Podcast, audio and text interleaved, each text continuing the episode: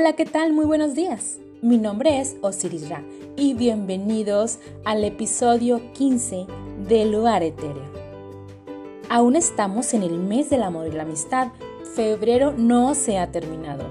Entonces, vamos a platicar de un tema que tiene que ver con las relaciones de pareja.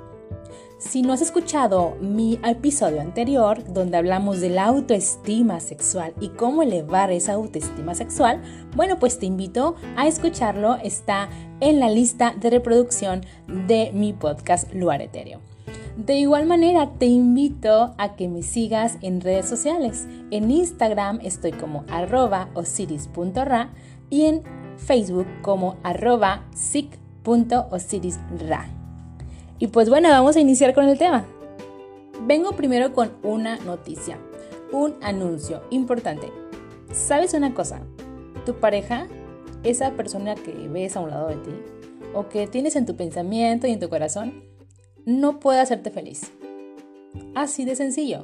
Tu pareja no te puede hacer feliz. Pero bueno, me preguntas, Osiris, eh, ¿qué ese no es el objetivo de estar en pareja? Ser felices el uno con el otro, hacernos felices. Así lo muestran las películas de amor, así lo muestran las caricaturas desde que tenemos uso de razón. El objetivo es ser felices para siempre, juntos. Bueno, para empezar, sí, son cosas diferentes. Ser felices uno con el otro y hacernos felices son cosas diferentes.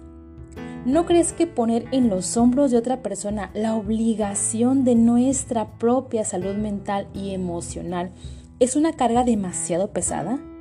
Uno de los grandes errores del pensamiento al estar en una relación es pensar que otra persona está obligada a quererme. Solo porque estamos juntos, porque somos novios, amantes, esposos, ponle el título que tú quieras. Si lo inspiramos lo hará porque quiere, pero por obligación. Mm, así no es. Pensar que porque el otro me importa y le quiero no significa que le he de resolver la vida para evitar su sufrimiento y que es mi responsabilidad hacerlo feliz. Qué dolor de cabeza. Y que de igual manera él o ella tiene la obligación de hacer feliz mi vida. Es un absurdo. Nadie puede hacerme feliz excepto yo misma, excepto mis propios pensamientos. Cuando tenemos un amor genuino por nosotros mismos, seremos capaces de autocuidar nuestro ser completamente. Y eso significa estar alerta a los comportamientos ajenos que no van de acuerdo con mi frecuencia de amor propio. Así nos cuidamos. Nadie puede hacerte feliz excepto tú. Y para eso y ser una persona plena, es necesario controlar lo que tú te dices a ti mismo. Ahí comienza la autoestima. Si te valoras, pone límites. Si te valoras, te cuidas. Si te valoras, buscarás inconscientemente a una persona con ese mismo nivel de conciencia y de amor propio. Y lamento decirte que de nada sirve culparnos al uno al otro. Todos estamos en nuestro propio viaje de experiencias personales, donde venimos a este mundo a vivir y hacer lo mejor que podemos en el mundo. ¿Nos equivocaremos? Sí, es obvio que sí. Es parte del aprendizaje que hemos de tener en esta vida. No es mi responsabilidad lo que el otro hace o deja de hacer, pero sí es mi responsabilidad las decisiones que tomo con lo que me pasa. Y pues qué bonito es encontrar una persona que se ame y se cuide tanto que eso se refleje en nuestra relación.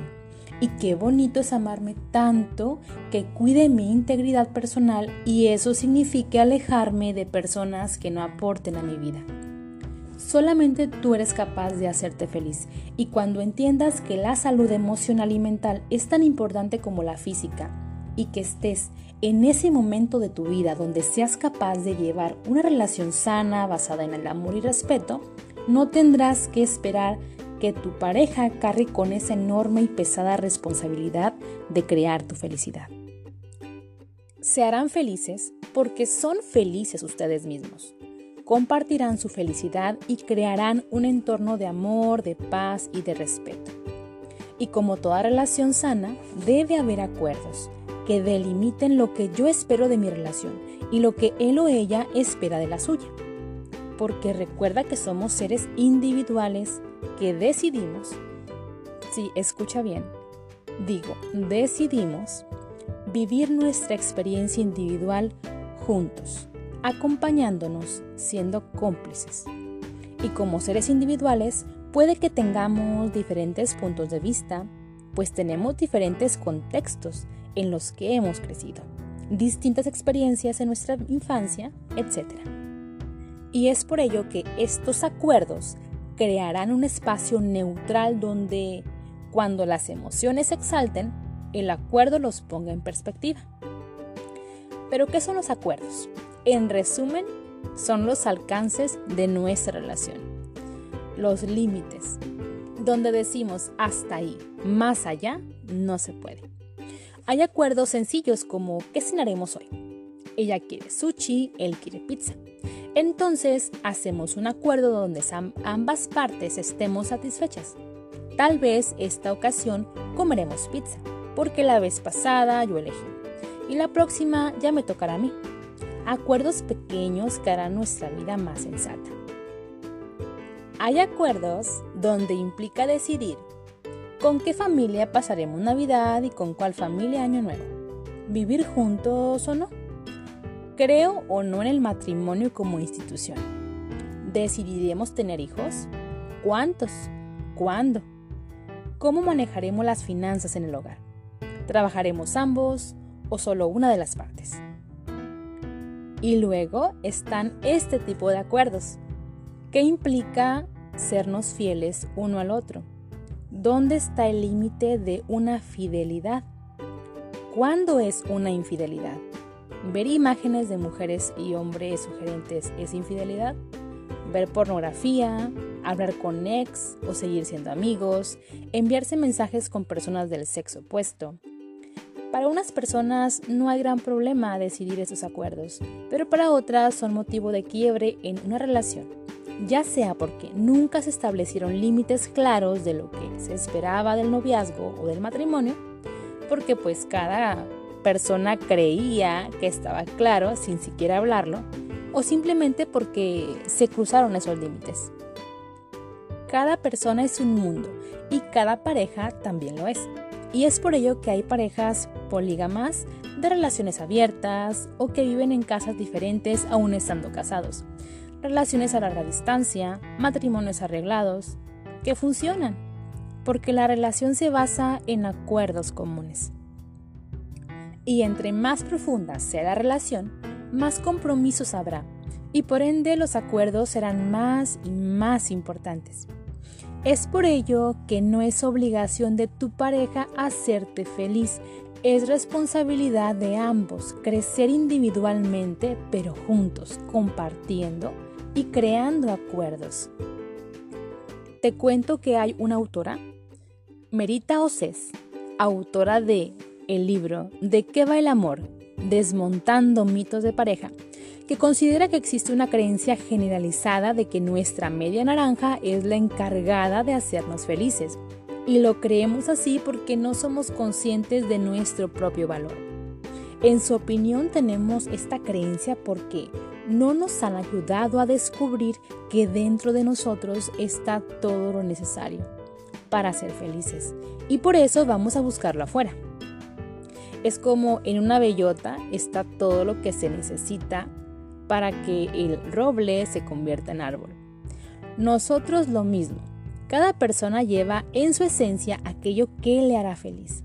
Pero la educación no nos ayuda a verlo así. Como no somos conscientes de nuestro valor, buscamos a alguien que nos valide desde afuera. Pero advierte que si concedes a tu pareja el poder, que casi lo mismo es imponerle que debes hacerme feliz, y por lo tanto estás abdicándote tu propio poder, tu libertad. Atentas con tu libertad en nombre del amor. Te corresponde a ti estar bien contigo mismo, ser feliz. Y si no lo estás, no serás feliz con nadie. Y aunque te pases la vida culpando a tus parejas de tu infelicidad, estas no tienen acceso a aquella parte de ti que necesita estar bien para ser feliz.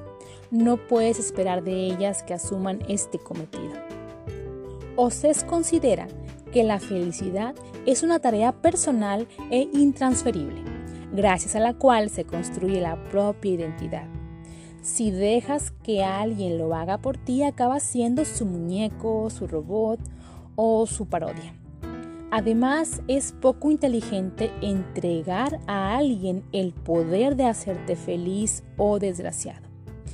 Equivale a renunciar tu autonomía y a anularte en una cadena de dependencia que a la larga se hará tan pesada para ti como para el otro. Claro, no negamos que es enfadoso quedarse sin coartada, ¿no? es decir, no poder achacar a otro el origen de tus desgracias. Pero al reconocer que eres el único responsable de ellas, dejas de perder el tiempo buscando excusas y te vas construyendo en la verdad y no en el engaño. Además, dejas que el otro se construya a partir de sí mismo y no a partir de tus reproches. Para la autora, actuar correctamente es hacer una introspección sincera mediante la que descubrimos quiénes somos, lo aceptamos y encontramos sentido a nuestra persona. Nos permite sentirnos valiosos, capaces de tomar decisiones, capaces de tomar las riendas de nuestra vida, asumir la responsabilidad de nuestra felicidad y compartir con mi pareja este camino que ella también está recorriendo. La experiencia del amor es posiblemente lo más grande que podemos vivir. Por eso casi todo el mundo es capaz de recordar el primer beso o las primeras palabras de amor. Sin embargo, el problema radica cuando nuestro anhelo de pertenencia y de amor impide ver al otro en toda su dimensión y nos empeñamos en encapsular la relación en modelos que solo residen en nuestra cabeza o quizá en las películas de Hollywood con final feliz. En la medida que separamos trascender y aprender a amar, seremos capaces de abrirnos a una experiencia de plenitud y, como no, de felicidad, más allá de quien esté a nuestro lado. Por último, identifica cuál es el modelo de pareja que para ti es perfecto. Recuerda que hay muchos tipos de parejas hay parejas más liberales y otras parejas más conservadoras. Ninguna es mejor que otra y ninguna es incorrecta. Solamente debes encontrar aquella que te haga sentir libre, en paz, amado, respetado y en calma. Cuando una pareja ya cruza los límites y hay violencia psicológica, física, sexual, bueno, ahí sabemos que debemos salir corriendo. Ya que identifiques cuál es el modelo de pareja que a ti te gusta, pregúntate si realmente estás ahí porque quieres estarlo o porque tienes miedo a la soledad. Sé sincero contigo mismo. Estar en una pareja es una decisión de amor y de conocimiento propio también. Estás en relación de pareja cuando estás listo. Si tú decides estar con una pareja y no estás listo emocionalmente, el fruto de esa relación eh, no será tan positivo. Recuerda que todos tenemos momentos de encontrarnos con nosotros mismos. Y si en este momento de tu vida sientes que estás perdido, no busques que una persona sea tu brújula. Recuerda que una persona sí puede ser parte de tu felicidad, mas no puede crear la felicidad en ti. Ese es tu trabajo. Y bueno, espero que te haya gustado el tema de esta semana. Te recuerdo que mi podcast es parte de la red Generación Podcast. Te invito a que te unas con nosotros. Si tienes alguna idea de hacer un podcast o tienes un podcast ya, entre todos te podemos ayudar a crecer. Búscanos en todas las redes como Generación Podcast. Te invito también a escuchar este podcast todos los lunes a las 13 horas en www.generacionfm.com. También estamos en iTunes, búscanos como Generación FM y dale corazón. Y únete a las redes sociales de Generación FM. Coméntanos qué te parece nuestro contenido. Y nos escuchamos la próxima semana con un nuevo tema en Luar Etéreo. Chao.